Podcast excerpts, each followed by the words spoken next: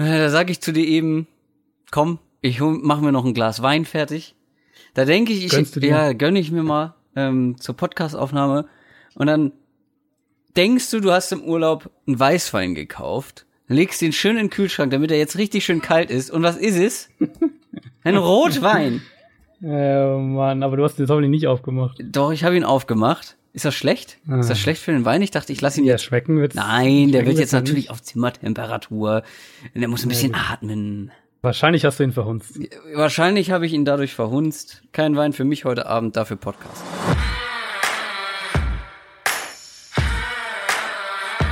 Down, Set, Talk. Der Football-Podcast mit Adrian Franke und Christoph Kröger.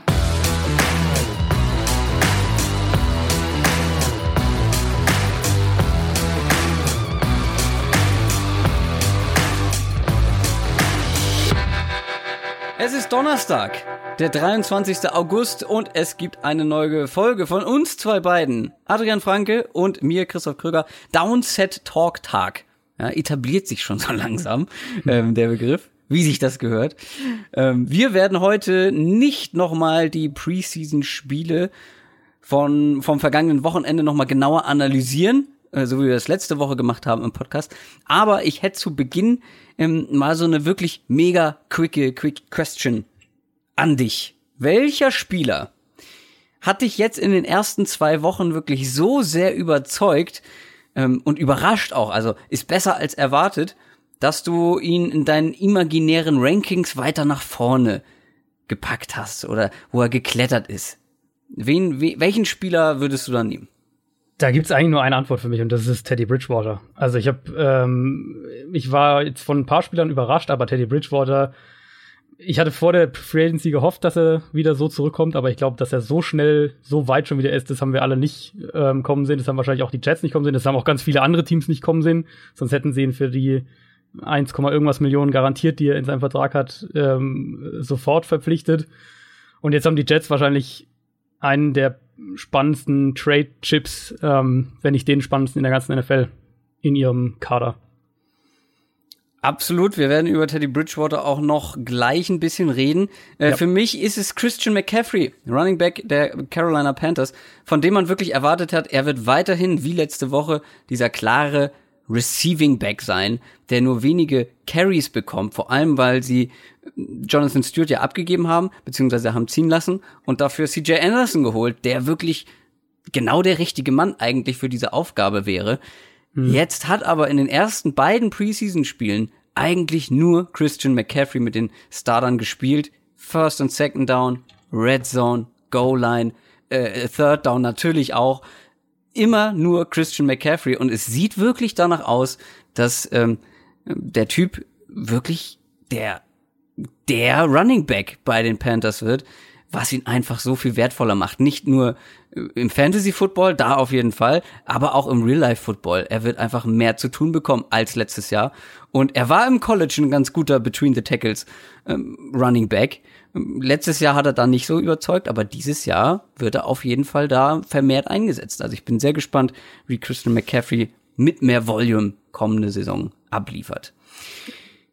Heute haben wir ansonsten noch ganz viele Fragen von euch vorbereitet. Die letzte Runde Mailbag vor der kommenden Saison. Und äh, wir haben aber auch viele neue Special-Team-Mitglieder dabei, die wir jetzt hier zum Start begrüßen wollen und uns bedanken wollen. Es sind wirklich viele neue jetzt auch in dieser Woche mit dazugekommen bei Patreon. Und besonderer Dank geht an zum einen Benjamin Krill, der ist jetzt stolzer Super Bowl Champion bei Patreon, ist mit dabei und Yannick Tiefel, der war schon dabei, der hat jetzt sein, äh, sein Abo aber erhöht, verbessert sozusagen und ist jetzt tatsächlich Hall of Famer im Special Team von Downset Talk. Mega. Vielen, vielen Dank. Und zum Thema Patreon und Special Team. Der Discord-Channel funktioniert jetzt endlich. Ja, wir haben es tatsächlich äh, hinbekommen. Da gab es ein paar technische Schwierigkeiten. Ähm, Das wollte noch nicht so richtig. Jetzt funktioniert, äh, funktioniert das alles. Da ist einiges los. Also Special Team-Mitglieder sind da unter sich. Und jetzt so kurz vor den Fantasy Drafts hauen wir noch mal ordentlich exklusiven Fantasy Content für euch raus bei Patreon. Ich habe schon über die Top 10 Running Backs gesprochen. Die Folge ist schon da. Meine Rankings sind da. Die werden noch äh, mal geupdatet und neu veröffentlicht. Und wir haben am Dienstag einen, nee, am, am doch, am Dienstag war es, einen Mock-Draft zusammen gemacht, beziehungsweise gegeneinander gemacht, aufgenommen und das Ganze analysiert. Auch die Folge ist jetzt bei Patreon zu hören www.downsettalk.de, da findet ihr alle weiteren Infos dazu, auch zum Special Team. Und da findet ihr zum Beispiel auch Last Minute noch eine Fantasy, Fantasy Liga, wenn ihr eine sucht. Oder Mitspieler für eure Liga. Jetzt so kurz vor den entscheidenden Wochen, falls ihr da noch jemanden braucht oder noch eine neue Liga haben wollt. Das ist der Place to be. Die Fantasy Partnerbörse, da haben sich jetzt wirklich schon sehr viele Ligen und Mitspieler gefunden. Das dazu. Und wir, wir veröffentlichen nicht nur exklusiven Content für euch als Dank sozusagen, sondern wir schenken euch auch Sachen. Wir haben euch vor ein, zwei Wochen Madden 19 geschenkt, aber jetzt haben wir was, was anderes, was anderes sehr praktisches für Football, Football-Fans. Ja, was womit man Football schauen kann. Und zwar haben wir zweimal ein, ähm, ein Handy. Ähm, nein, wir haben zweimal äh, je zwölf Monate ein The Zone-Gutschein für euch. Da könnt ihr die äh, Red Zone schauen, natürlich. Das ist so das Highlight. Ihr könnt aber auch die Primetime-Spiele meines Wissens nach da alle schauen. Ja. Und ähm, College Football wird es auch wieder im Programm geben nächstes Jahr. Also wer jetzt footballmäßig gerade so da so, so, vielleicht so ein bisschen auch am, in einem Zwischen, Zwischending ist, sagt hier Game Pass, oh, ist mir eigentlich noch zu teuer, so viel schaue ich dann auch wieder nicht da ist The Zone ist perfekt. Äh, perfekt für euch. Und ist genau, absolut perfekt. Ich bin äh, The Zone-Kunde des der allerersten Stunde tatsächlich. Ich glaube, am allerersten Tag, als The Zone dann endlich mal da war, äh, ab dem Moment war ich Kunde und bin sowas von überzeugt, weil jetzt kommt immer mehr dazu, du hast es schon erwähnt, aus Football-Fansicht, die Red Zone ist großartig, jeden Sonntagabend absolutes Pflichtprogramm, aber auch Fans von anderen Sportarten kommen da auf ihre Kosten. Ganz viel Fußball, internationaler Fußball, Premier League großartig, äh, Darts-Turniere werden da viele gezeigt. Ja, ganz viele Sportarten rund um die Uhr, MLB, NHL, NBA auch äh, für äh, Fans des US-Sports. Also davon habt ihr wirklich einiges. Ähm, wie das Ganze funktioniert, das werden wir diesmal bei Twitter machen. Wir werden einen Tweet dazu mh, mm, rausbringen. Ähm, den müsst ihr kommentieren, da jemanden verlinken, mit dem ihr zusammen zum Beispiel Football gucken wollt und dann das Ganze auch noch liken und dann seid ihr im Lostopf. Alles weitere findet ihr dann natürlich auch bei Twitter. Apropos Twitter. Da wurde sich sehr intensiv über einen Mann in der vergangenen Woche unterhalten und über ihn diskutiert. Sein Name ist Jalen Ramsey, Cornerback der Jacksonville Jaguars, der bekannt dafür ist, Trash Talk zu machen. Sowohl auf dem Feld als auch abseits des Feldes. Und das hat er mal wieder gemacht. Er hat ein ausführliches Interview gegeben, in dem er seine Meinung zu sämtlichen Quarterbacks der NFL kundgetan hat. Und die sind dann doch etwas überraschend teilweise. Und Adrian hat sich gesagt, ah, das ist mir nicht objektiv genug. So nicht. So nicht, mein Freund. äh, lieber Herr Ramsey, das äh, zeige ich dir mal, wie das anders geht, wie man das, wie man die Quarterbacks äh, deiner Meinung nach bezeichnen sollte. Ich werde jetzt, äh, wir haben, ich habe zehn Leute rausgesucht, ähm, die Jalen Ramsey, zu denen Jalen Ramsey was gesagt hat. Ähm, und ich werde auch sagen, was. Und du revidierst das Ganze und sagst die Wahrheit sozusagen. Habe ich das richtig verstanden? das hast du richtig verstanden. Es wird ähm, möglichst kurz gehalten und es wird ähm, viel moderater. Also die Aussagen von Ramsey, falls ihr die nicht gehört habt, äh, googelt's einfach oder. Na, oder ich, werde werd ja gleich ähm, ein paar, ich werde ja gleich mindestens Genau, du wirst ein paar sagen, aber er hat ja, ich glaube, er hat ja fast jeden Quarterback irgendwie äh, ja, ja. dadurch die Mangel genommen. Oder sogar alle, genau. Und, aber ähm, bei manchen hat er auch positive Sachen ja. gesagt, ne? Also. Genau, bei ein paar wenigen hat er positive Sachen gesagt, aber äh, er war da schon sehr, also es war schon sehr äh, Hot Take aber es gehört dazu. Es gehört irgendwo dazu, ja klar. Ey, ganz ehrlich, ich würde im Fußball heutzutage so gerne mal wieder solche Typen haben, die sich hinstellen und so ein Interview geben und sagen, hier, Stürmer XY ist komplette Grütze. Das macht ja keiner mehr. Und ich finde es so großartig, das stimmt, dass ja. Jalen Ramsey das halt einfach macht. Und er kann, also kann. man muss natürlich auch sagen, er kann sich leisten, weil er ist eben einer der drei besten, vier besten Cornerbacks in der Liga. Für, für viele sagen jetzt, er ist für sie schon der Beste. Und ähm, das Spannende wird ja auch sein, ob das irgendwie eine, eine Reaktion hervorruft. Also sagt jetzt zum Beispiel einer, gerade einer der jüngeren Quarterbacks, ähm, boah, dem zeige ich es jetzt mal und, und versucht ihn dann irgendwie zu testen. Und dann wird wahrscheinlich der, der Sieger da am Ende Ramsey in dem Duell sein. Tom Brady doesn't suck. Tom Brady ist der beste Quarterback in der NFL. Das ist dein, das ist dein Statement dazu? Ja. Okay. Ich habe noch überlegt, ob wir das übersetzen, aber äh, ich glaube, Ja, ich glaube, also wir vertrauen auf die Englischfähigkeiten. es ist sehr basic English, was, Ja. was, er, was er verwendet hat in seinen Statements. Stimmt.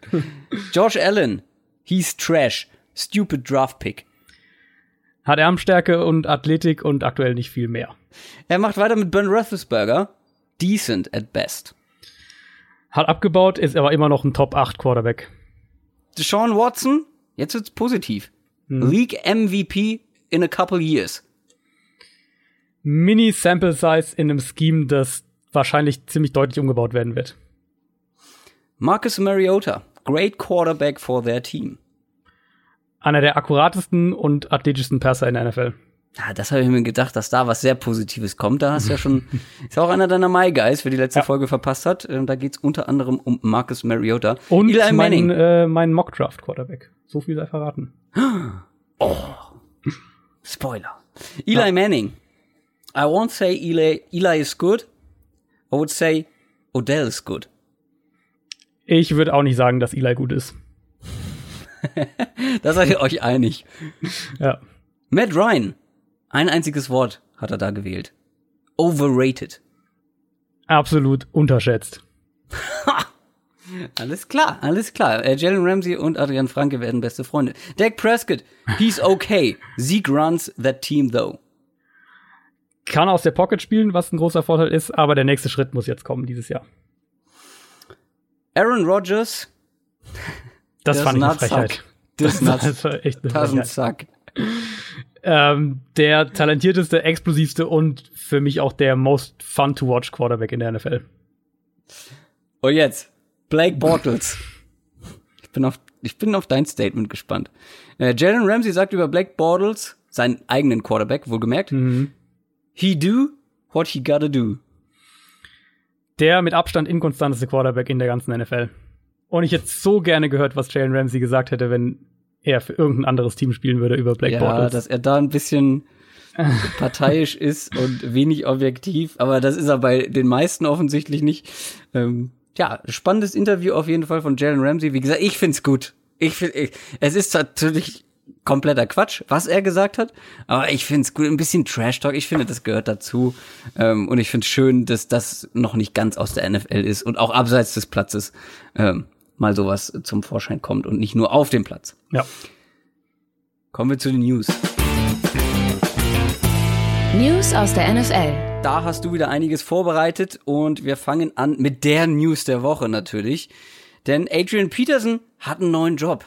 Ja, ähm, die Washington Redskins, Redskins haben ihn tatsächlich verpflichtet, nachdem sie sich ja, ich glaube sogar am gleichen Tag oder am Tag davor äh, mit ihm getroffen haben, hatten dann noch ein paar andere Running Backs eingeladen.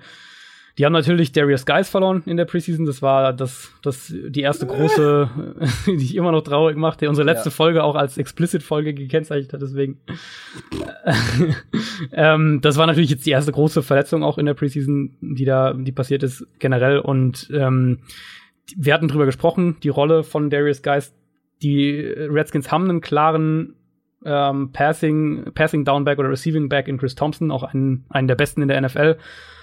Und es fehlte jetzt dann quasi so diese First und Second Down Rolle von einem, also ein Running Back, der primär der, der Runner, between the tackles Runner ist, der ja, mit dem Passspiel wahrscheinlich nicht so viel zu tun hat, sondern halt, sondern der ist, der den Ball halt 15, 20 Mal das Spiel auch tragen soll.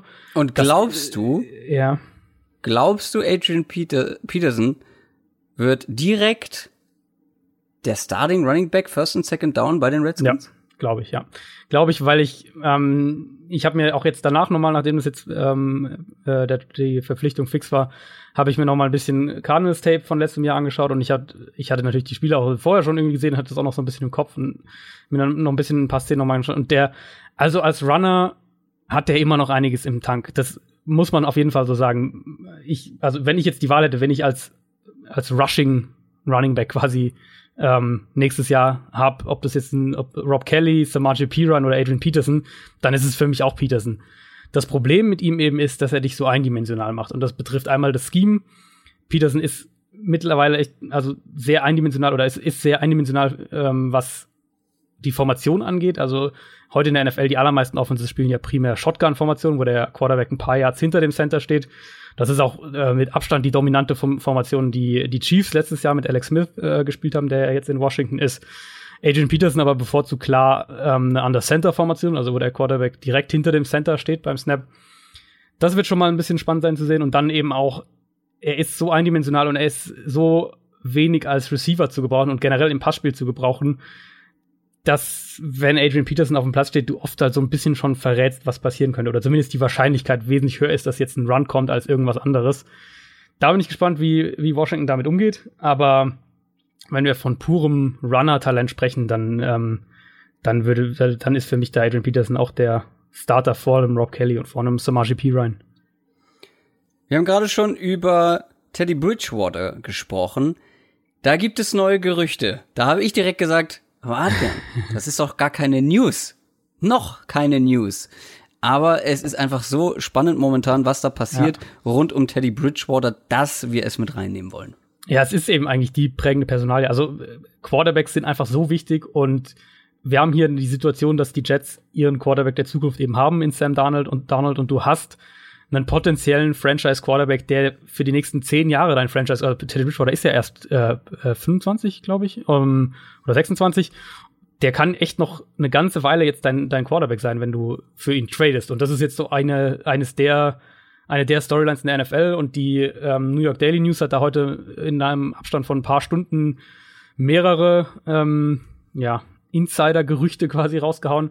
Also zum einen hat Mike McHagnon, der Geschäftsführer äh, von den Jets, hat vor ein paar Tagen eigentlich relativ offen durchblicken lassen, dass man durchaus bereit ist, Bridgewater zu traden. Hat sowas gesagt, sinngemäß, äh, wir haben kein Problem damit, mit drei Quarterbacks in die Saison zu gehen, aber wenn sich was ergibt und dann können wir auch mit zwei in die Saison gehen, was ja quasi der Hinweis auch darauf ist.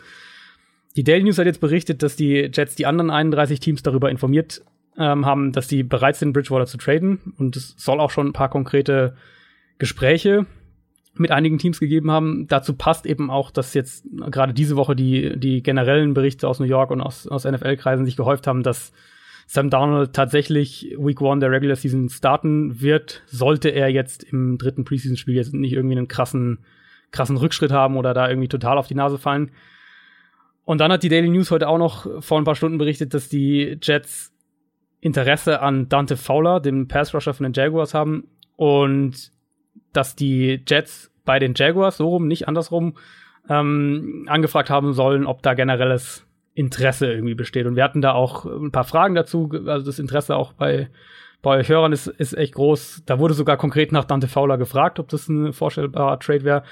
Auch was die Jets für ihn bekommen können, ähm, ist auch ganz spannende Frage, eben weil er diese Verletzungshistorie hat. Aber das, was wir von Teddy Bridgewater in der Preseason jetzt gesehen haben, ähm, was seine Bewegung, was sein, sein Verhalten in der Pocket angeht, wie er den Ball schon wieder wirft, das sieht alles echt schon wieder sehr, sehr gut aus. Ich hatte es ja am Anfang gesagt, das ist für mich der, die größte Positiv-Überraschung der Preseason. Und deswegen denke ich auch, wird der nicht günstig sein. Also wenn da ein Trade irgendwie zustande kommt, ich gehe, ich, oder meine Prognose aktuell wäre noch sowas in die, also wenn wir ohne Spielertrade, äh, ohne Spielertausch jetzt mal sprechen, sondern Pick für Bridgewater Trade, dass wir irgendwas in die Richtung Conditional Zweitrunden-Pick, der je nach Bedingungen ähm, vielleicht ein Drittrunden-Pick werden kann, sollte irgendwas passieren, oder aber vielleicht auch ein Erstrunden-Pick, wenn er irgendwie 10 plus Spiele startet oder sowas in der Richtung und dann dazu vielleicht noch was in vierte Runde oder so, irgendwie zweite Runde Conditional und dann nochmal vierte Runde, sowas in die Richtung wäre mhm. meine Vermutung, dass sie, dass die Jets für ihn kriegen könnten. Ich habe auch, als die Frage kam, direkt gedacht, Zweitrunden-Pick ist auf jeden Fall ja.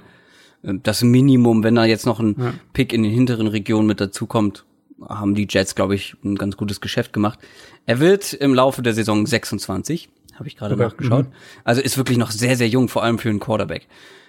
Ähm, ein 27-Jähriger ähm, wurde sehr vermisst bei seinem Team, vor allem jetzt in, äh, in den Trainingcamps und auch in der Preseason. Bisher ist jetzt aber zurück Josh Gordon. Ja, Josh Gordon ist bei den Browns zurück. Also er hat, er war ja dem der ganzen Training jetzt äh, ferngeblieben im Rahmen seiner seiner äh, Reha-Maßnahmen, also da ging es wohl um präventive Maßnahmen, genau weiß man es ja nicht. Er ist jetzt beim Team zurück, er wird im dritten Preseason-Spiel nicht spielen, das äh, ist schon klar, das haben die Browns schon gesagt. So ein bisschen dazu passend, ähm, Des Bryant hat sich ja mit den Browns getroffen, ist aber ohne Deal wieder gegangen und ähm, jetzt ist Josh Gordon zurück. Die Browns haben Jarvis Landry nicht nur per Trade geholt, sondern ihn auch danach ziemlich reich gemacht. Sie haben Antonio Callaway gedraftet. Rashad Higgins sieht in der Preseason bisher echt ganz gut aus, haben dahinter einiges an Rookies. Also ich weiß, ich sehe ehrlich gesagt mittlerweile nicht mehr, dass wir das Brian noch in Cleveland sehen. Und dann ist so ein bisschen die Frage auch, äh, siehst du ihn irgendwo, also, oder wo siehst du ihn, oder siehst du ihn vielleicht gar nicht bei einem Team zum Saisonstart? Des Bryant? Hm. Es war ja immer so, dass ich gesagt habe, die Bills könnten, äh, ja. nee, habe ich die Bills gesagt? Ich habe immer gesagt, die Bills könnten auf jeden Fall einen Receiver gebrauchen. Ähm, wie sieht's bei den Dolphins aus?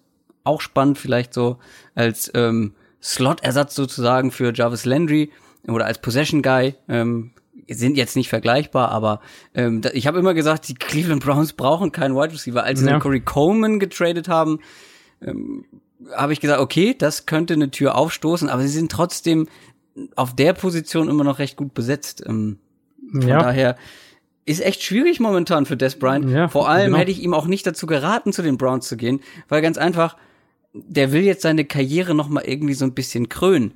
Krönst du deine Karriere, äh, indem du äh, vielleicht sogar dritter Receiver in einem Browns-Team bist, was auf jeden Fall besser sein wird als die letzten zwei Jahre, bin ich mir sehr, sehr sicher. Aber ist das die Krönung deiner Karriere? Du wirst mit denen nicht viel reißen, was die Playoffs angeht. Vermutlich. Also weiß ich nicht, ob das jetzt auch die richtige Wahl gewesen wäre. Ja, da kann man sicher auch, also da kann man auf jeden Fall drüber diskutieren. Und jetzt, ähm, du hast Corey Coleman angesprochen, der wurde ja nach Buffalo getradet. Das heißt, da ist dann auch wieder so ein bisschen die Frage, ist der, ähm, sagen die Bills sich dann, also ist natürlich ein ganz anderer Spielertyp, aber sagen die Bills sich dann, jetzt haben wir äh, drei, ja, also ich glaube, ähm, danach habe ich auch gesagt, jetzt haben die Bills jemand anderes gefunden, den ihnen da hilft und sie haben ja schon ja. einen relativ physischen, etwas langsameren äh, Wide Receiver in Calvin Benjamin. Ja. Brauchst ja, du nicht noch einen zweiten. Und, und Miami, ich meine, Miami hat ja gut auch wieder andere Spielertypen, aber die haben sich ja ähm, Danny Amendola und ja, theoretisch auch Albert Wilson mhm. geholt, die beide auch in dem Slot im Slot spielen können. Ich habe überlegt, vielleicht ähm, so ein bisschen ein Under the Radar Kandidat, die Eagles, falls Alshon mhm, Jeffrey wirklich Jeffrey. sechs Wochen mhm. fehlen wird, dann haben die keinen so richtig physisch, also haben die Nelson Aguilar als so ein, zwar schon so ein Big Slot, aber jetzt eben auch eher ein Slot und, und Mike Wallace als den Speedster und dann ein paar junge Spieler dahinter, McCollins zum Beispiel. Aber sie haben jetzt nicht den, den physischen Receiver, den du vielleicht, den du auch outside dann aufstellen würdest, denke ich. Ähm, vielleicht, dass sie den irgendwie, also er wird ja günstig dann zu haben sein, dass sie den vielleicht holen. Das war so ein Gedanke von mir. Aber generell jetzt nicht, äh, gibt's jetzt nicht so viele Teams, die mir auch spontan da irgendwie eingefallen sind. Indianapolis vielleicht noch, aber sehe ich, weiß ich nicht, ob die jetzt, die sind eigentlich nicht an dem Punkt, dass sie jetzt kurzfristige Hilfe brauchen. Das ist da eher ein Zweijahresprojekt. Ähm, ja, also schwierig. Und am Ende landet er vielleicht nirgends. Könnte auch passieren. könnte passieren. Und natürlich haben wir dann in den News, wie die letzten Wochen auch schon, ein äh, fröhliches, buntes Potpourri an Verletzungen. Ja. Der fröhlich ist, ist er eigentlich gar nicht, ne? das ist der nee. falsche Ausdruck. Darf ähm, er leider oder kann ja leider nicht fehlen in der in der Preseason. Ähm, gehört dazu leider, ja. Ja, also wir hatten, äh, wir hatten letzte Woche ja, glaube ich, die Verletzung von Isaiah Wynn noch nicht, wenn mich nicht alles täuscht. Der, nee, hatten wir nicht. Der, ähm, das ist, glaube ich, kurz nach, nach unserer Aufnahme dann irgendwie passiert, der ähm, Erstrunden-Tackle slash Guard von den Patriots. Der hat sich die Achillessehne gerissen, wird die komplette Saison verpassen. Und das, glaube ich, tut den Patriots schon weh, weil selbst wenn er nicht direkt als Starter irgendwie eingeplant war, er war auf jeden Fall so der erste Backup-Guy, wenn eben einer der Tackles oder einer der Guards ausgefallen wäre. Und New England hat in den letzten Jahren ja immer wieder mal festgestellt, wie drastisch ähm, der Unterschied ist, wenn man, ob man äh, Kadertiefe, Kadertiefe in der Offensive Line hat oder nicht. Jetzt sind sie von vornherein, gehen sie jetzt ein bisschen dünner in die Saison. Also das tut denen auf jeden Fall weh. Ähm, Leonard Floyd, der Pass-Rusher von den Bears, hat sich einen, einen Bruch der rechten Hand zugezogen, wurde auch schon operiert. Die hoffen noch, dass er für Week One fit sein wird. Wäre auch wichtig, weil der Pass-Rush ist so eine des, eines der großen großen Themen in, in der Bears Defense, die ja an sich schon deutlich verbessert aussieht. Übrigens auch mit Kasim Edebali, der in der Preseason jetzt da seinen ersten Sack letzte oh, Woche schöner hatte. Sack. Ja, war ziemlich Ah, wichtig. richtig. Sack. Oh, hat gerumst. Und wir sind, man glaubt es eigentlich kaum, aber wir sind schon wieder bei der Offensive Line der Carolina Panthers. Wir hatten jetzt den Right Tackle, den Starting Right Tackle, Daryl Williams, den Starting Guard Amini Silatolu, die beide lange beziehungsweise die ganze Saison verpassen. Wir hatten Andrew Norwell, der ähm, in der Free Agency gegangen ist. Und jetzt hat sich Left Tackle Matt Khalil im Training verletzt. Ähm, oder, oder beziehungsweise hat eine, eine anhaltende Knieverletzung im Training jetzt die ganze Zeit, die ihn die ganze Zeit da irgendwie schon geplagt hat gehabt. Hat sich einem Eingriff unterzogen und fällt äh, vorerst bis auf weiteres aus, wird von Woche zu Woche neu äh, beurteilt. Also das heißt, es ist durchaus sehr möglich, dass der den Saisonstart und vielleicht sogar auch darüber hinaus verpasst. Also die Offensive Line der Panthers ist echt was, was man, ähm, was man im Auge behalten muss.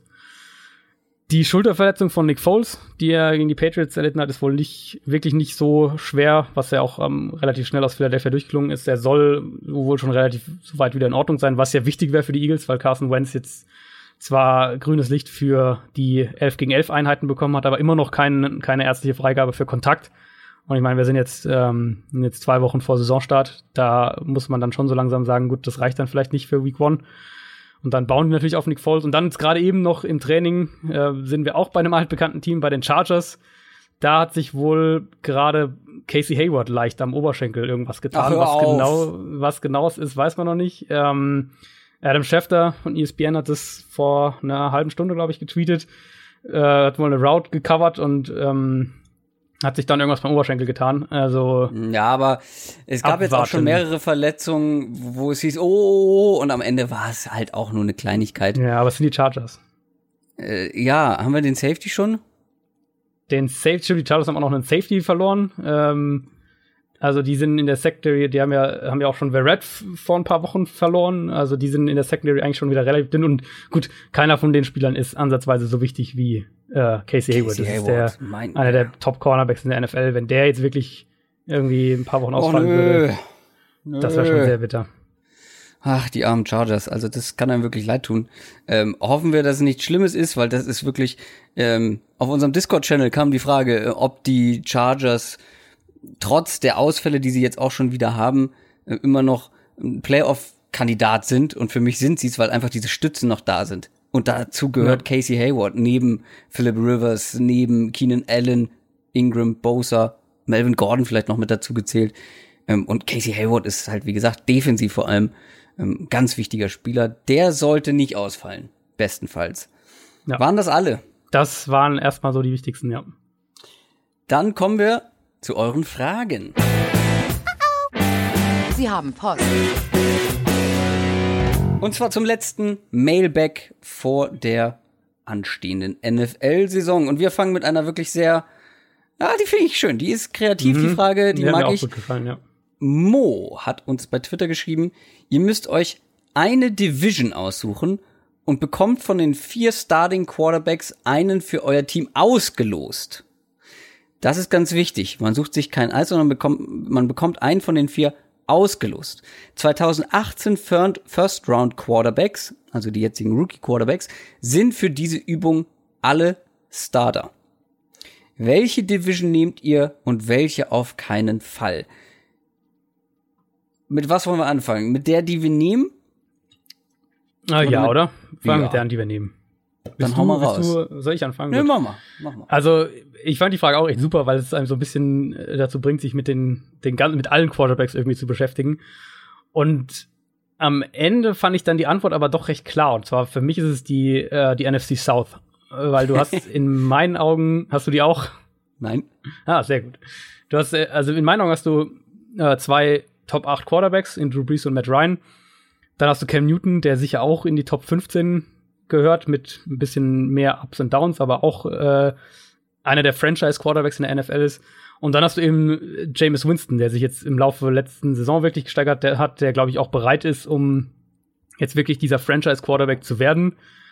Für mich, also ich hatte Er bei ist jeder bestimmt Division- dafür bereit, aber ob die Buccaneers dafür bereit sind, ist Ja, eine gut. andere Frage.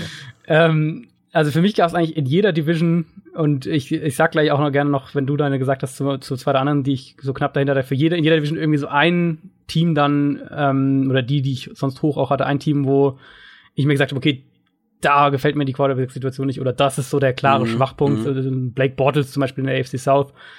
Und den klaren Schwachpunkt, den gibt's ehrlich gesagt für mich in der Division nicht. Ich musste nur eben lachen, weil ich zwischen der Division und meiner Division, die ich letztendlich genommen habe, hin und her geschwankt bin. Und ja, perfekt. Vielleicht habe ich es ein bisschen ähm, falsch interpretiert, aber ich bin ein bisschen mehr auf den Zukunftscharakter äh, gegangen. Also ein bisschen langfristiger, habe ich mhm. gedacht. Mhm. Und da war zum Beispiel dann Drew Brees, ist jetzt nicht mehr lange ähm, dabei. Ähm, ist äh, schon ordentlich alt, ähm, war dann so für mich quasi das Gegenargument James Winston, äh, weiß ich auch noch nicht so 100 Prozent. Ähm, und Matt Ryan ist jetzt auch nicht mehr der allerjüngste. Okay, du äh, findest ihn, mh, hm, was hast du gesagt? Unterschätzt, ne? Das ja. war dein Statement zu Matt Ryan. Ich habe mich dann für die NFC West entschieden. Oha, okay. Vor allem mit dem Blick auf die Zukunft, weil ich da in jedem Team, bei jedem Quarterback extrem viel Potenzial und Talent sehe. Plus ja. noch ja. einer oben drauf, der jetzt schon auf einem Top-Level spielt. Also, wir haben, damit kriege ich dich sowieso, Josh Rosen bei den Cardinals, ähm, der, er ist nicht mein Lieblings-Rookie-Quarterback, aber trotzdem glaube ich, dass er ein guter NFL-Starter hm. werden sollte, werden kann auf jeden Fall. Das einzige, der einzige Kandidat mit so einem kleinen Fragezeichen noch ist Jed Goff, der einfach letztes Jahr extrem von seinem Coach profitiert hat. Wir haben schon öfter drüber gesprochen bei den Rams. Trotzdem wenn ich den zugelost bekomme, würde ich sagen, okay, ich hätte lieber die anderen drei genommen. Aber gut, ich nehme ihn. Vor allem ist er mhm. jung und er kann sich noch entwickeln. Dann haben wir Jimmy Garoppolo bei den 49ers, wo ich auch glaube, dass er auf jeden Fall in der NFL äh, weiterhin standhalten kann. Mal gucken, ob er, ob er wirklich so, so gut weiterspielt wie Kein Spiel verliert. Kein, genau, kein Spiel verliert wie er. ja, aber trotzdem, die, die fünf Einsätze ja. und dann auch die, die, ein paar Einsätze, die er bei den Patriots hatten, die sahen alle gut aus. Die Wahrscheinlichkeit, dass er jetzt den totalen Einbruch erlebt, ist unwahrscheinlich. Und dann haben wir natürlich Russell Wilson von den Seahawks, den ich äh, sehr, sehr gut finde, der letztes Jahr vor allem auch mal wieder gezeigt hat, wie gut er ist hm. ohne Unterstützung. Ohne Unterstützung von der O-Line und auch eigentlich nur Doug Baldwin ansonsten in der Offense, der auch schon, ich meine, der Typ hat schon einen Super Bowl gewonnen äh, und ist noch unter 30. Also ist er doch, oder? bin ich mir jetzt gerade gar nicht, bin ich mir jetzt ja. gerade gar nicht sicher, aber ja. ich schau schnell nach. 29, na, gerade ja. so eben.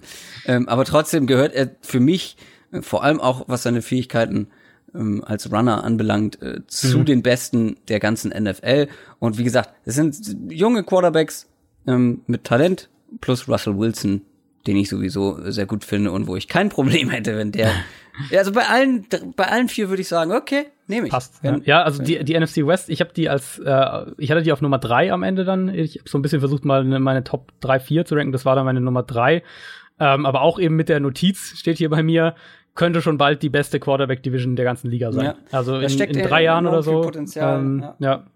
Ich habe die, wundert mich, dass du die jetzt gar nicht gesagt hast. Ich hatte nämlich als zwei dann doch äh, die NFC North genommen mit mit äh, ja. Rogers, mit Stafford, Cousins, klar Trubisky. Na, Moment, so ja genau, bisschen, genau, Trubisky. Aber, wenn ich den kriegen würde, würde ich sagen, ah, muss das sein? Ja. Dann Matthew Stafford, klar, überdurchschnittlicher NFL-Quarterback, aber jetzt auch nicht herausragend. Und das gleiche denke ich auch über Kirk Cousins, den ich gut finde, aber boah, da ich sehe einfach das Entwicklungspotenzial auch bei mhm. Cousins und Stafford nicht, wo ich glaube, die sind auf ihrem Leistungszenit angekommen. Ich glaube ja, dann, nicht, dass der ja. sich, dass die sich noch steigern. Aaron Rodgers wird sich auch nicht mehr steigern. das geht Gut, das nicht mehr. Ist auch schwer ähm, möglich noch, ja. Deswegen, ich habe da, wie gesagt, ein bisschen mehr die Zukunftsbrille aufgehabt. Kommen wir zu deinem, zu deiner Division, wo du sagen wirst, nee, äh, da will ich keinen zugelost bekommen. Das ist für mich die AFC East. Ähm, ja. trotz, trotz Brady eben. Diesmal, diesmal weiter, ja. Ja. Also in dem Szenario eben hätten wir ja mit, mit Josh Allen, mit Sam Donald zwei Rookie-Quarterbacks, die ich jetzt äh, beide nicht so hoch vor dem Draft hatte wie viele andere. Also vor allem Donald hatten ja echt viele als ihren besten Quarterback. Den habe ich noch nicht ganz so weit gesehen und Josh Allen ist, auch wenn er in der Preseason jetzt ein bisschen besser aussah als erwartet, trotzdem eine, eine absolute Wundertüte. Und dann eben Ryan Tannehill von den Dolphins, ähm, der hat vor seiner Verletzung einige gute Ansätze gezeigt, aber jetzt ist er echt auch schon weit in seiner NFL-Karriere und ich weiß nicht, wie, wie sehr, ob der jetzt sich, also wir hatten es glaube ich letzte Woche gesagt, das ist ein Make-or-Break hier in Miami für Adam Gase, für den Coach, für Ryan Tannehill und das ist für mich, das kann echt in beide Richtungen gehen. Also die AFC East ist, äh, ist ja auch kein Zufall, dass die Patriots die seit Jahren so dominieren. Das hat natürlich viele Gründe, aber ein Grund ist, dass die anderen drei Teams seit Jahren Probleme haben, Quarterbacks zu finden. Tom Brady, klar, würde ich nehmen, aber der macht jetzt auch nicht mehr so viele Jahre in der NFL. Ähm, weshalb da auch wieder die Zukunftsbrille wäre ich jetzt auch nicht super glücklich mit. Hm. Sam Darnold wäre der tatsächlich, mit dem ich, ähm, wenn wir jetzt über Langfristigkeit oder über Langfristigkeit sprechen, Sam Darnold wäre da, der mir am besten gefallen würde. Ähm, jetzt auch mit den, mit den ersten Einsätzen in der Preseason. War jetzt nicht überragend, aber ich glaube, der ist ja auch noch sehr jung. Ich glaube, da steckt noch einiges an Potenzial drin, ist viel Talent vorhanden.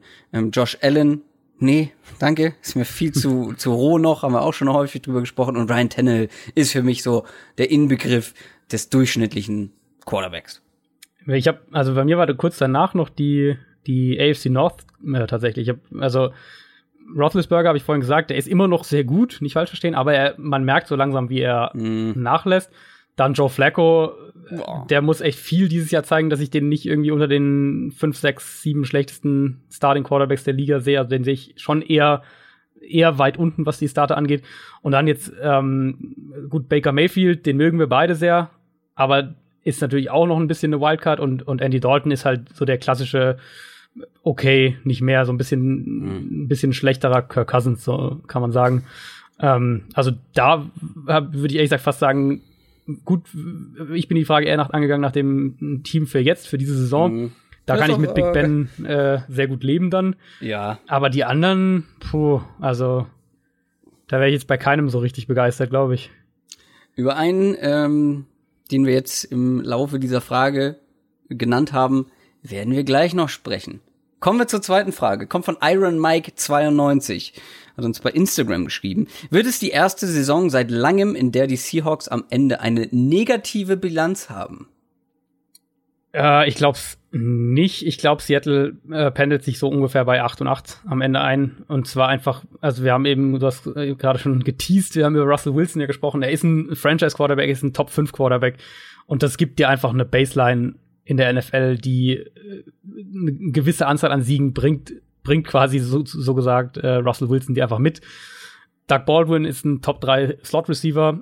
Aktuell ist Earl Thomas ja noch da, also noch ist er nicht getradet oder irgendwas und äh, wenn er auf dem Platz steht, dann ist er der beste Safety der Liga.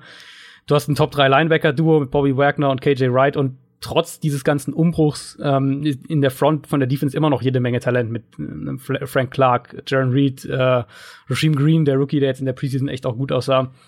Das wird natürlich nicht mehr diese dominante Defense sein, die wir jetzt äh, sechs Jahre oder was von den Seahawks gewohnt waren, fünf Jahre. Aber die fallen jetzt auch nicht komplett von der Klippe und sind plötzlich eine schlechte Defense. Und wie gesagt, in der Offense hast du diese Baseline einfach. Ja, ich glaube auch nicht, dass die Defense ein Problem, ein großes Problem werden könnte anders als die Offense. Also ich finde es immer schwierig mit diesen, mit diesen Predictions, was wirklich dann am Ende ein Record angeht.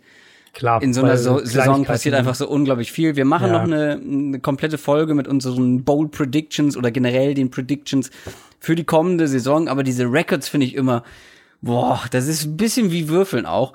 Ähm, ich habe mir mal den, den Schedule angeguckt, den die Seahawks dieses Jahr haben. Der liegt so ungefähr in der Mitte, hm. was die Schwierigkeit anbelangt deswegen so 8-8 kann gut sein. Ähm, spielen halt zweimal gegen die Rams, spielen zweimal gegen verbesserte 49ers natürlich in der Division. Sie spielen gegen Green Bay, die Vikings und die Chargers. Ähm, drei absolute Top-Teams. Das wird nicht einfach. Sie haben noch ein paar einfache Spieler, äh, Spiele dabei. Trotzdem die Playoffs zum Beispiel sehe ich dieses Jahr tatsächlich nicht. Sehe ich auch nicht, nee. Ähm, wegen, also die Defense, ja, da steckt noch immer viel Talent drin, auch wenn da wirklich viele Stützen, wichtige Stützen weg sind. Die Offense ist halt für mich das große Fragezeichen, weil äh, letztes Jahr waren es Doug Baldwin und Russell Wilson. Wer ist es dieses Jahr, wenn Doug Baldwin wirklich angeschlagen sein sollte? Rashad Penny hinter der O-Line, die jetzt äh, zumindest in den ersten beiden Preseason-Spielen jetzt auch noch nicht wahnsinnig doll überzeugt hat. Ah, hm, dann startet man wahrscheinlich mit Chris Carson. Ansonsten hat man als zweiten Receiver einen äh, Tyler Lockett. Ähm, nee, das war der, das war der andere, ne? Der mit E noch am Ende geschrieben. Tyler Lockett. Lockett, ja. Die hat noch zwei, ne? Die fast gleich hießen. Ja. Ähm, Und dann ist auch noch ein Jimmy Graham weg. Wen haben sie jetzt da auf ähm, Thailand? Verrett, ne? Nick Verrett? Nick Vanette, ja. Oder Vanette, ja. Oder so. Guck mal. Weiß ich nicht mal den Namen. Ähm, also da würde ich sagen, ja, puh, ähm, es wird auf jeden Fall keine einfache Saison für Seahawks-Fans. Ja, nee, das, das, stimmt. Ja, das stimmt auf jeden Fall. Also gerade nach den letzten Jahren. Aber ja, also nach ich, diesen erfolgsverwöhnten Jahren. Genau, genau. Das klar im Vergleich dazu ähm, kommt jetzt mal zumindest eine Saison, vielleicht auch zwei, wo es so ein bisschen äh, einen kleinen Umbruch gibt. Aber ich habe immer bei den Seahawks gesagt, dass ich einen also seit seit jetzt diese Offseason so diese Gestalt angenommen hat, die sie jetzt für die Seahawks angenommen hat, dass ich da eigentlich einen recht schnellen und einen relativ soften Umbruch erwarte, einfach weil Russell Wilson dir diese Baseline gibt. Und ich glaube, klar, die O-Line ist, ist ein Fragezeichen und, und äh, das Run-Game ist ein Fragezeichen. Auf der anderen Seite, das Run-Game und die O-Line waren letztes Jahr auch Probleme. Und Russell Wilson war bis Week, ich weiß nicht, was es war, 11, 12, so in die Richtung, war der ein MVP-Kandidat, weil er die Offense alleine getragen hat. Jetzt, äh, kann man das nicht jedes Jahr von ihm erwarten, aber er ist dazu in der Lage und äh, selbst in einem, in einem Scheme, was vielleicht so ein bisschen ähm, was der O-Line nicht unbedingt helfen wird, könnte ich mir trotzdem vorstellen, dass es Wilson hier und da sogar ein bisschen helfen wird, weil es seinen Stärken eigentlich mehr entspricht. Mhm. Ja, gut, Receiving, also falls Doug Baldwin länger ausfällt, dann äh, muss man das sicher noch mal überdenken, weil der ist extrem wichtig in dieser Offense. Des Bryant. dann hier das Bryant. Die haben auch Brandon Marshall, das ist doch alles gut. Uh, stimmt, der ist ja immer noch im Roster. ähm, hm. Ja, also ich sehe die Seahawks bei einer Roundabout 8 und 8. Das kann dann auch eine 7 und 9, das kann auch eine 9 und 7 sein, aber ich denke, die werden, die werden dieses Jahr ein, ein durchschnittliches Team einfach sein. Sammy hat uns auch bei Instagram geschrieben, es geht wieder um Quarterbacks. Er fragt, welchen Quarterback unter 26 würdet ihr für die nächsten 10 Jahre nehmen? Da kommt auf jeden Fall mal die langfristige Brille ja. äh, zum Einsatz. Absolut. Und, und auch wieder eine spannende Frage. Also ich habe äh, vielleicht ja, mal so total. ein bisschen, äh, um, äh, dass man so einen Überblick hat, wer jetzt nicht die Altersklassen der Quarterbacks im Kopf hat. Klar, die Rookies dieses Jahr sind es mhm. natürlich Donald Rosen, äh, Lamar Jackson, Josh Allen, Baker Mayfield. Dann kommen dazu die, die hohen Quarterback-Picks einfach der letzten Jahre. Also Patrick Mahomes, äh, Deshaun Watson, Deshaun Kaiser, Jared Goff, Trubisky, Winston, Mariota fällt da auch noch rein, Carson Wentz, ähm, Dak Prescott ist da auch noch mit dabei. Das ist so ein bisschen, das sind so die, die großen Namen, würde ich sagen. Ich habe es dann mal in, versucht, so ein bisschen in Tiers einzuteilen, einfach um meine Auswahl so einzuschränken. Und dann, und dann war meine Auswahl eigentlich auch getroffen, als ich das gemacht hatte, weil letztlich für mich keiner in Tier 1 war, außer Carson Wentz. Der war für mich ziemlich klar da oben. Ja. Danach äh, kommt für mich äh, dann äh, Winston Prescott, Mariota. Ich Moment, Moment, du sollst ja einen aussuchen. Einen. Ja, für mich ist Wentz. Carson, Carson Wentz. Wentz. Ja, ja, für mich ist Carson Wentz. Nicht, dass du jetzt hier noch meinen erwähnst. Äh, du weil, hast einen anderen. Uh. Ja, pass auf, aber nur aus einem Grund, weil ich die Antwort Carson Wentz zu langweilig fand. Ah. Weil ich wusste, dass das ist der klare Pick. Ich habe mir eine Alternative jetzt, überlegt, aber mach du erstmal. Der hat jetzt über mehrere oder über einen längeren Zeitraum, es gibt einfach eine größere Sample Size als jetzt bei einem Deshaun Watson zum Beispiel. Ja, genau. ähm, ähm, der hat wirklich gezeigt, dass er Top-Niveau in der NFL bringen kann auch wenn er sich am Ende jetzt verletzt hat. Ähm, Carson Wentz wäre der klare Pick gewesen. Meine Alternative ist ein bisschen gewagt. Oh, jetzt bin ich so gespannt. Na, ist sie so? Na, musst du sagen. Baker Mayfield. Ich hab's mir gedacht. ja, die, die ist schon echt gewagt. Und zwar kann man jetzt sagen, Christoph, pass auf, du hast nur zwei Preseason-Spiele gesehen. Davon kann man das nicht abhängig machen. Ha, hat ihr vollkommen recht. Aber was ich da gesehen habe, das hat mir so gut gefallen. Ich fand es wirklich saustark. Die Genauigkeit, die er hat, ist wirklich sehr eindrucksvoll. Mhm. Das Pocket Movement, finde ich, du kannst mich gerne gleich korrigieren, das Pocket Movement für mich so mit meinem, ähm, ja, quasi Halblein-Auge, finde ich überragend. Wie ruhig er in der Pocket ist, wie überlegt er ähm, aus der Pocket rausgeht, wenn er Druck bekommt oder wie er dem Druck ausweicht. Vor allem jetzt im zweiten Spiel, da gab es ein paar Situationen, wirklich ohne auch nur dahin zu gucken, einfach eine kleine Bewegung gemacht, zack, war mhm. der Druck weg. Ähm, dann, wie gesagt, dieses überlegte, äh, wann wage ich den Pass in Traffic, wann scramble ich aber aus der Pocket, wann muss ich einen Checkdown-Pass spielen, der sicher ankommt. Also ich finde, er geht Snap für Snap seine Reads durch, wenn nichts frei ist, dann wird irgendwie eine andere Lösung gefunden. Und was ich vor allem so auffallend finde jetzt, oder fand jetzt vor allem in diesen ersten beiden Spielen, es gab so gut wie keine krassen Fehlentscheidungen. wir haben schon drüber gesprochen letzte Woche. Es gab da die ein oder andere Entscheidung jetzt auch in Woche zwei, wo man sagt, ah, ah hätte man sich sparen können, aber so richtig dolle Fehler kaum, wirklich kaum. Und ja, es sind nur zwei Preseason Games gewesen, aber das war ja schon mein ähm, Nummer eins Quarterback für diesen Draft, weil mhm. mir auch das College Tape so gut gefallen hat. Und ich finde, da hat man auch genau das Gleiche gesehen, was man jetzt in den Preseason Games gesehen hat. Das ist nicht groß was anderes. Ich finde, das ist genau das. Ähm, in den, im College ist er vielleicht noch ein paar Mal ähm, wilder gescrambled, so, ein bisschen schneller auch. Ähm, aber er zeigt jetzt, oder er hat in, in, den College Tapes und jetzt auch in den Preseason Games genau das gezeigt, was ich persönlich von einem NFL Quarterback sehen will. Ein starker Arm, wie ihn Josh Allen zum Beispiel hat, okay, wow, ja. Aber da kannst du dir auf dem NFL-Level auch nicht mehr viel von kaufen, wenn du nur einen starken Arm hast und dir die Genauigkeit fehlt. Die Genauigkeit, auch sein Touchdown-Pass, der ich glaube zurückgezogen wurde jetzt in der zweiten Woche. Ähm, wir haben auch schon über den ersten auf Njoku letzte Woche gesprochen, aber jetzt der in der zweiten Woche, es war auch wieder so ein Pass, der, den musst du genau dahin bringen, nur dein Receiver kann ihn da fangen. Ja. Leider war er dann out of bounds mit seinem Knie. Ähm, trotzdem, da sind ein paar Pässe dabei mit ganz viel Touch, mit ganz viel Übersicht, mit ganz viel Genauigkeit. Äh, wenn ich mir da andere Rookies anschaue, wie die sich jetzt in den zwei ersten Preseason Games so geschlagen hat, Lama Jackson allen voran, ähm, ja. jetzt in der zweiten Woche vor allem, Sam Darnold auch, der jetzt, wo, wo häufiger der Moment ist, wo du sagst, ah, das war jetzt nicht die richtige Entscheidung. Auch bei Josh Rosen gab es diese ähm, Situation und die habe ich bei Baker Mayfield einfach ganz selten und die hatte ich schon bei den College Tapes ganz selten. Also ich hatte mir tatsächlich als Alternative überlegt, auch ähm, also quasi so einmal mit den Rookies dieses Jahr und einmal ohne die Rookies dieses Jahr das so ein bisschen zu anzuschauen. Weil für mich, also die, dieses zweite Tier, was ich ja eben schon so ein bisschen angerissen hatte, ist ähm, dann Winston, Prescott und Mariota. Die sehe ich dann so auf dem auf dem zweiten äh, sind ja auch alle noch unter 26. Ja, ne? sind auch alle. Ich habe ehrlich gesagt gar nicht recherchiert. Ich habe ja, mal Baker also Mayfield. Rookie geschnappt. Ja. Ähm, ja, und Watson ist gesagt, eine kleine Sample Size. Der hatte auch echt viel Turnover-Glück letztes Jahr. Also hatte viele viele riskante Pässe, hat ja sehr, sehr aggressiv gespielt, sehr, sehr vertikal und da war auch echt viel Glück dabei, dass da nicht mehr einfach abgefangen wurden. Ähm, da will ich einfach mal sehen, wie er sich auch dieses Jahr entwickelt.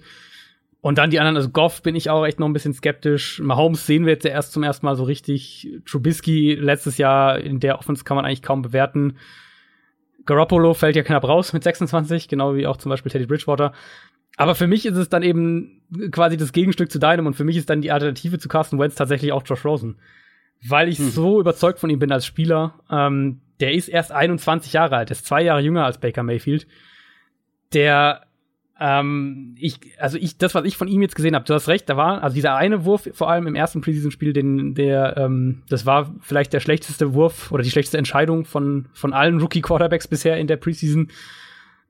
Ansonsten aber sehe ich. Auch Lamar Jackson hatte jetzt in dem ja, zweiten Spiel ja, stimmt, einige dabei, wo du sagst, Digga, oh, ja, das kannst du nicht machen. Das, das stimmt leider, ja. Ähm, also ich sehe Rosen eigentlich jetzt schon echt sehr weit gleichzeitig bin ich ganz froh, dass er die ersten Spiele der Regular Season noch nicht spielt, sondern noch so ein bisschen reinkommen kann mit Sam Bradford. Der wird aber irgendwann im Laufe dieser Saison starten. Ich glaube, kaum jemand von uns erwartet, dass Sam Bradford die ganze Saison überspielt, einfach, dass er die ganze Saison über fit bleibt. Und ich sehe ihn nach wie vor, also ich hatte ihn ja als meinen ähm, das ist ja zum Glück alles dokumentiert als, als Nummer 1 Quarterback überall vor dem Draft auch schon.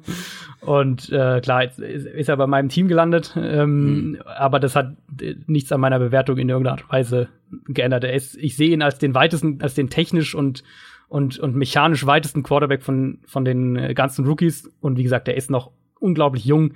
Der wird noch viel, viel besser werden. Und ich glaube, der wird auch der beste Quarterback aus dieser Rookie-Klasse sein. Übrigens, äh, noch mal kurz zu Baker Mayfield, ein Satz, äh, das scheint ein unglaublich cooler Dude zu sein. Äh, es ist jetzt vor ein paar Stunden, ja. wir nehmen am Dienstag auf.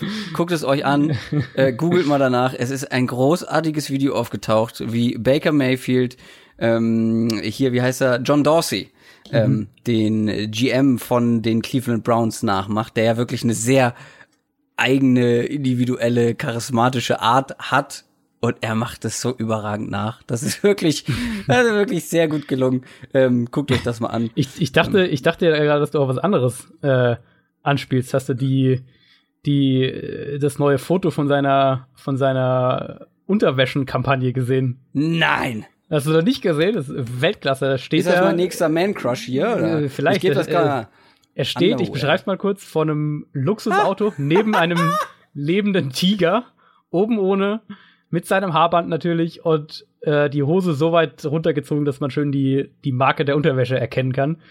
Ähm, Oh, er Ja, sieht es auch ein bisschen lappig aus, wie er da vor diesem Auto steht. Dieser Ti und dann noch mit dieser mit dieser Rennradfahrerbräune, nur die äh, nur die Arme, Ja, weil er ja, ja die ganze Zeit in in im Trikot rumläuft. Ei. und jetzt Okay. ist natürlich die Frage, was, was sagt jetzt Hugh Jackson dazu, der sein, seine Spieler dazu bringt, sich den weißen Streifen auf dem Helm zu verdienen, Hm. wenn er das Foto sieht.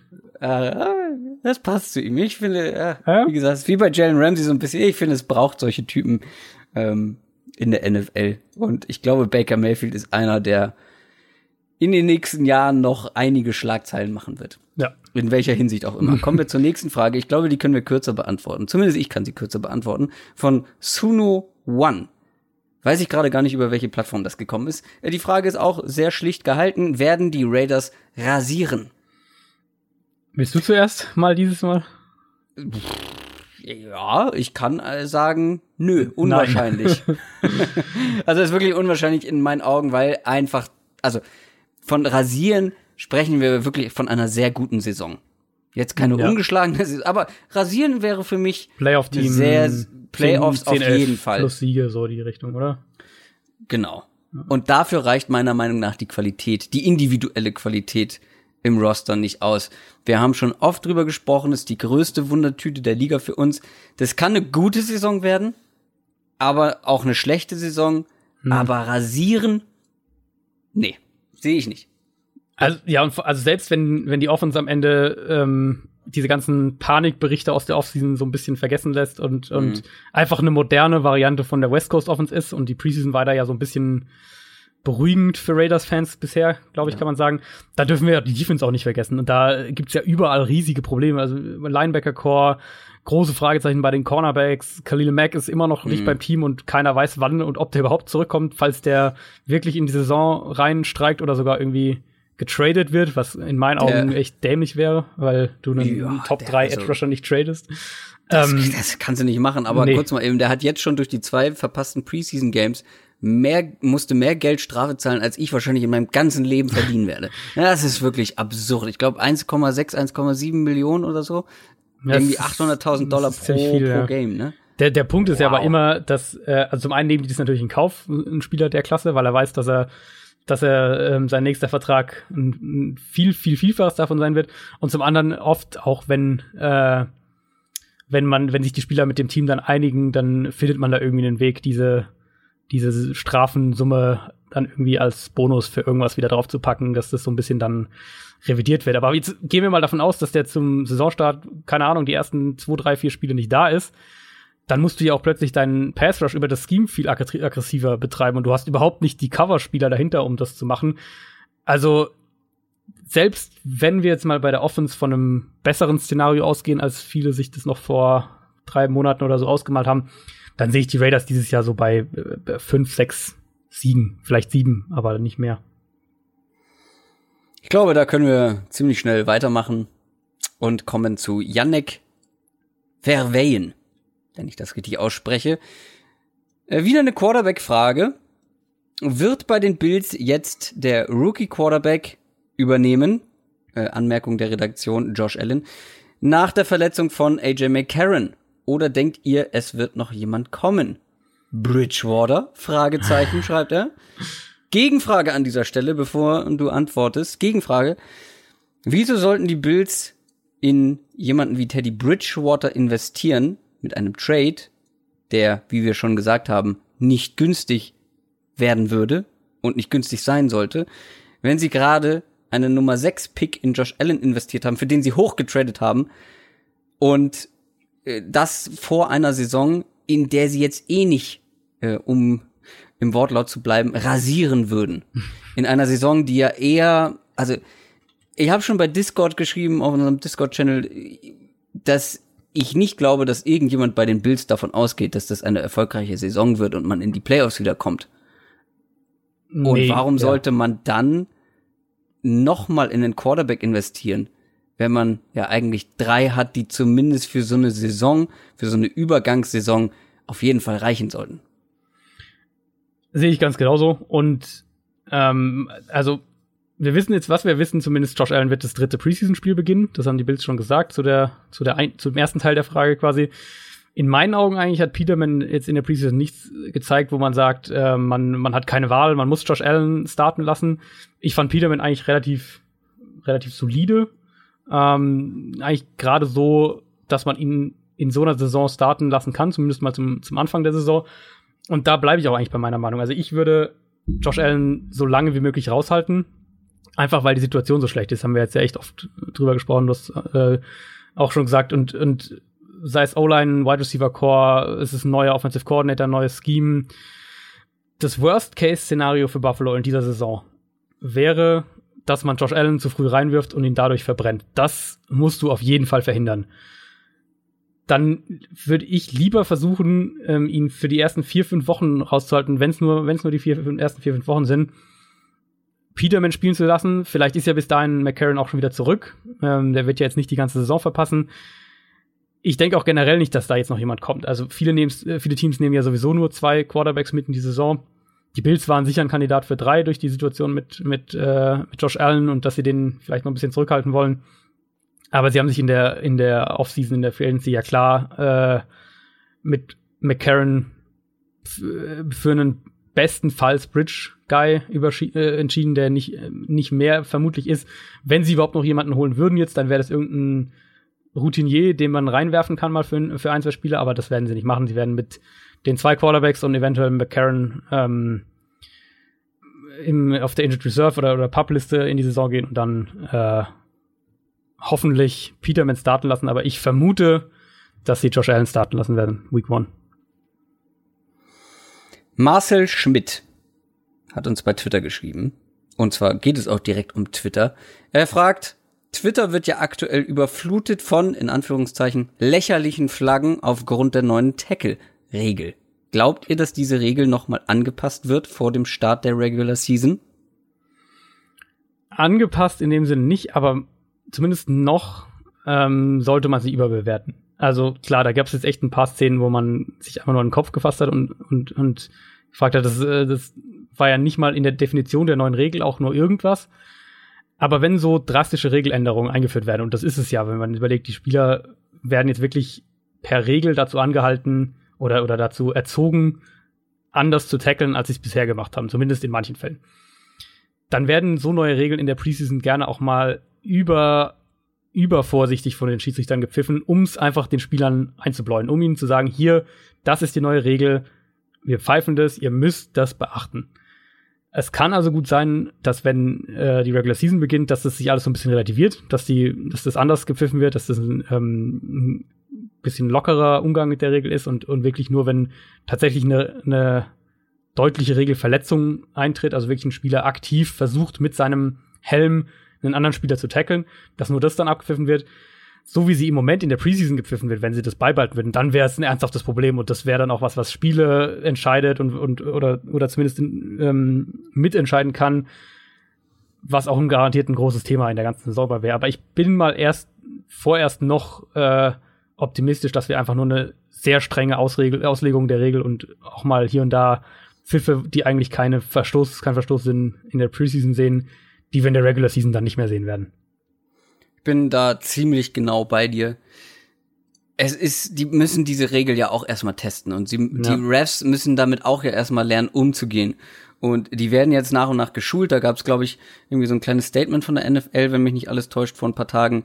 Ähm, die werden da jetzt weiterhin geschult. Es wird viel Videomaterial gezeigt. Das Problem einfach an dieser Regel ist, ja, ich bin auch komplett deiner und auch der Meinung von Marcel Schmidt, dass da viele Flaggen echt lächerlich sind. Mhm. Ähm, kompletter Blödsinn.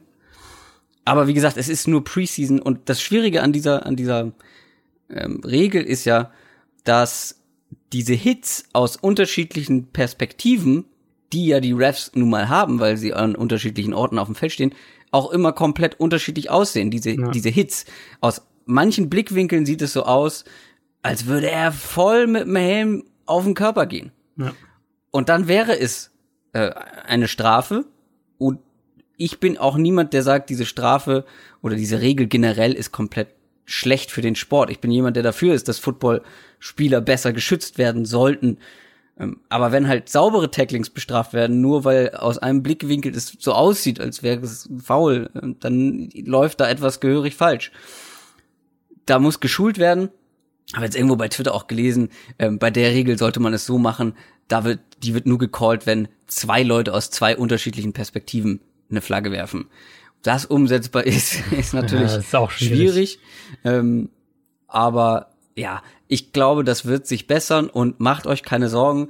Football wird weiterhin äh, sehr schön anzuschauen sein. Wir werden weiterhin Spaß an Football haben. Das wird sich alles irgendwie hinbiegen. Da bin ich mir ziemlich sicher. Es gab schon viele andere Regeln, ähm, die am Anfang vielleicht ein bisschen schwierig waren und äh, mittlerweile lebt man damit.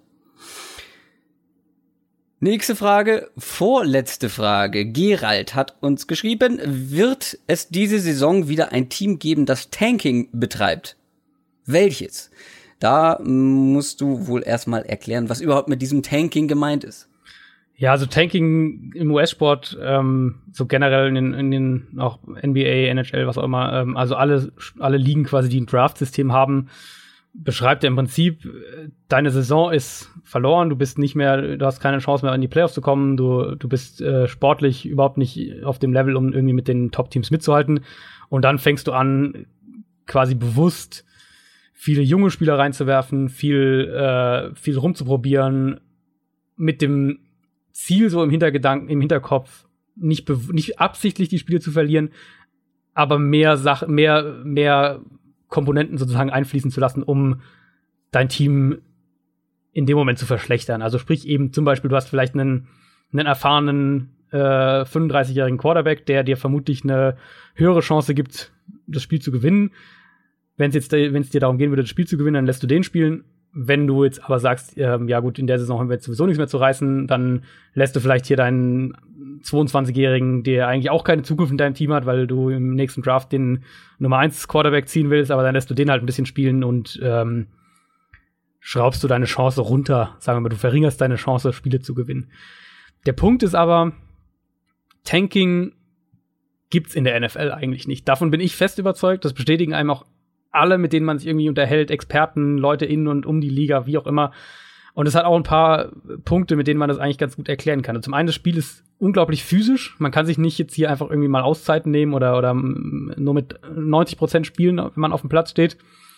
Ein NFL-Leben ist extrem kurz für Spieler, aber auch dann, wenn es doof läuft, für Coaches. Also wenn du, wenn du dann eine Saison hast oder auch nur eine halbe Saison, in der du desolates Tape ablieferst, dann sinkt dein Marktwert extrem dann kannst du ganz schnell von äh, das Jahr davor noch irgendwie gefeierter Spieler zu keiner will dich mehr haben. Wir haben das Des Bryant-Beispiel im Moment gerade. Das kann extrem schnell gehen, wenn du mal eine, eine halbe Saison, eine Saison hast, wo du mieses Tape rausbringst. Für die Franchise an sich kann es natürlich gelegentlich gut sein zu verlieren. Also wenn man eben sagt, hier äh, mit dem Nummer 1 Pick könnten wir das nächste absolute Elite Quarterback Prospect uns holen und das wird das Schicksal unserer ganzen Franchise umdrehen und wir ähm, können dann in zwei Jahren, in drei Jahren wieder um Super Bowl spielen. Aber trotzdem werden die Spieler und die Coaches in dieser kurzen NFL-Saison, das ist ja eben im Vergleich auch zu den anderen NBA und so weiter, es ist ja eine sehr, sehr kurze Saison, die werden immer versuchen, Spiele zu gewinnen.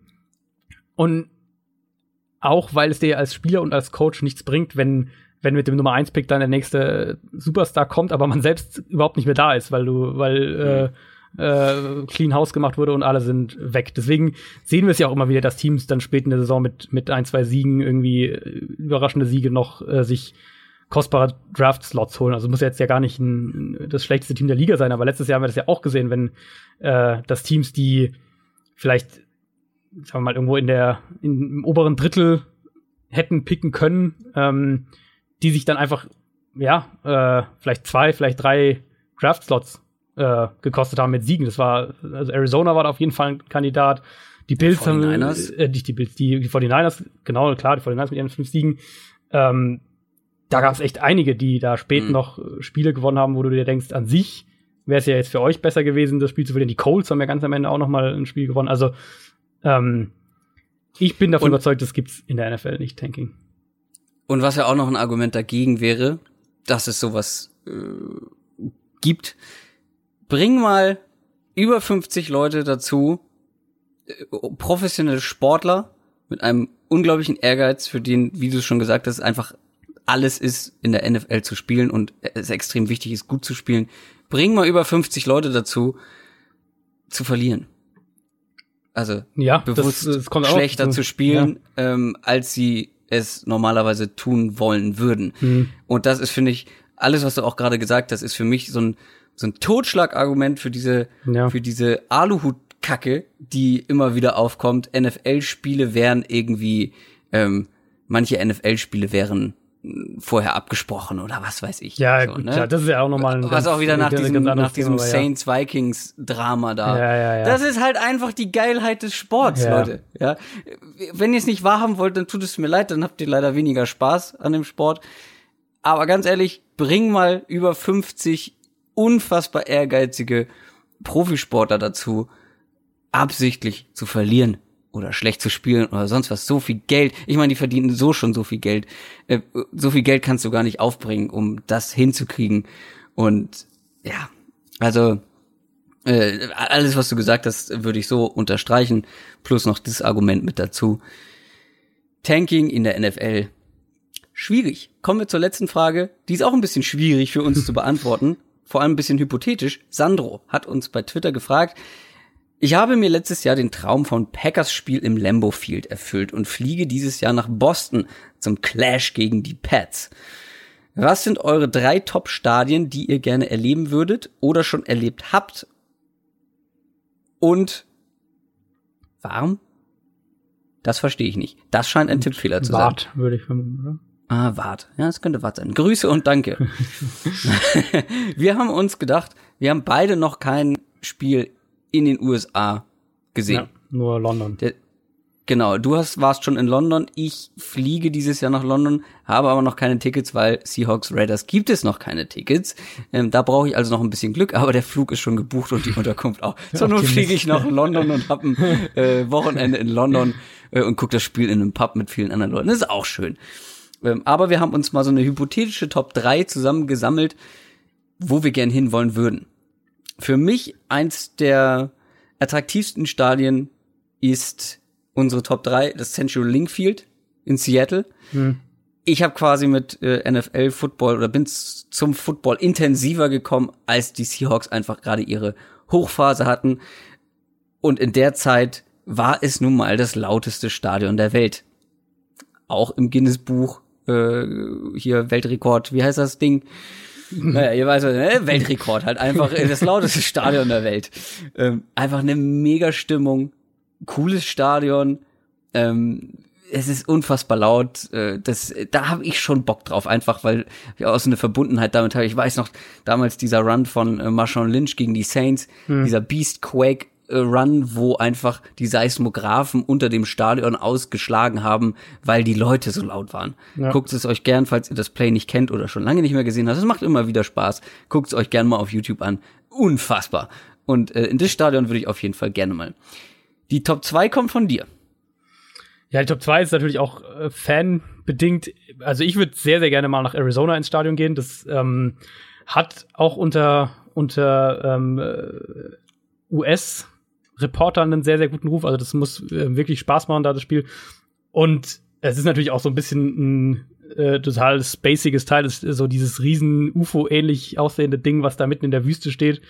Ähm, Stimmung ist auch immer riesig. Es ist immer, äh, ich glaube, seit, ich weiß gar nicht, seit, seit vielen Jahren jedes Heimspiel ausverkauft. Ähm, macht, glaube ich, auch recht viel Spaß.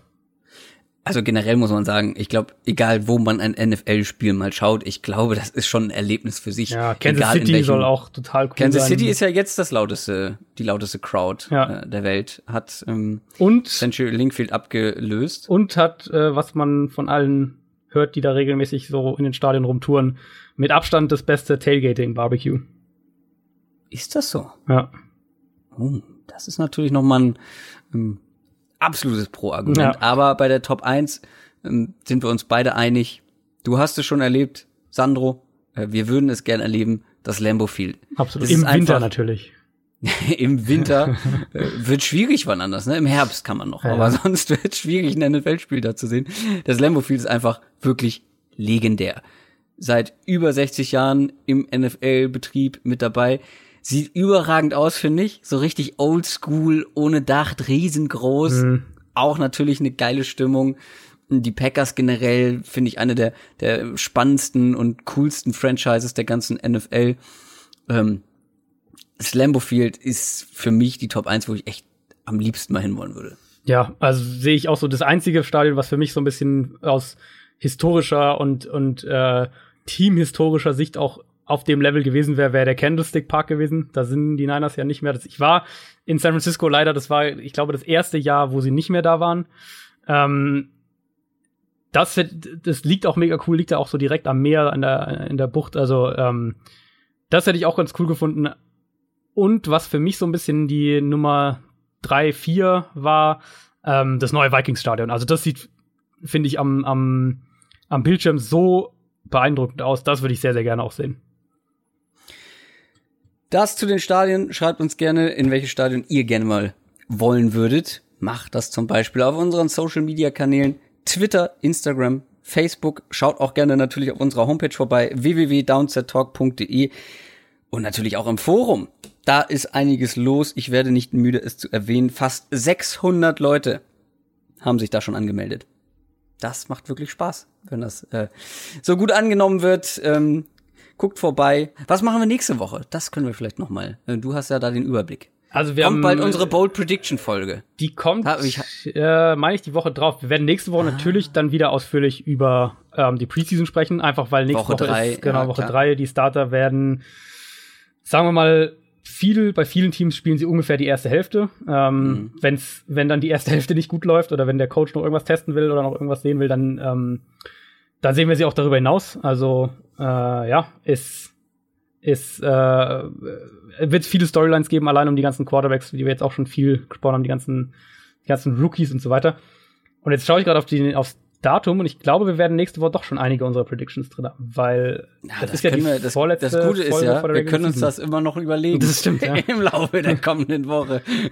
Ja, also Egal, genau, wir werden, wir werden auf jeden Fall ähm, Woche drei der Preseason ausführlich analysieren. Da kriegt ihr alles bei uns, was ihr irgendwie braucht. Woche vier der Preseason ignorieren wir dann so ein bisschen. Ähm, bis dahin, da gibt's eine ganz krasse Storyline, aber das ist dann echt, das spielen dann nur die Backups der Backups für gewöhnlich. Und dann geht's ja echt auch schon schnell Richtung Richtung Regular Season. Also in, wenn ihr die Folge hört am äh, Donnerstag, dann sind es ja nur noch genau zwei Wochen.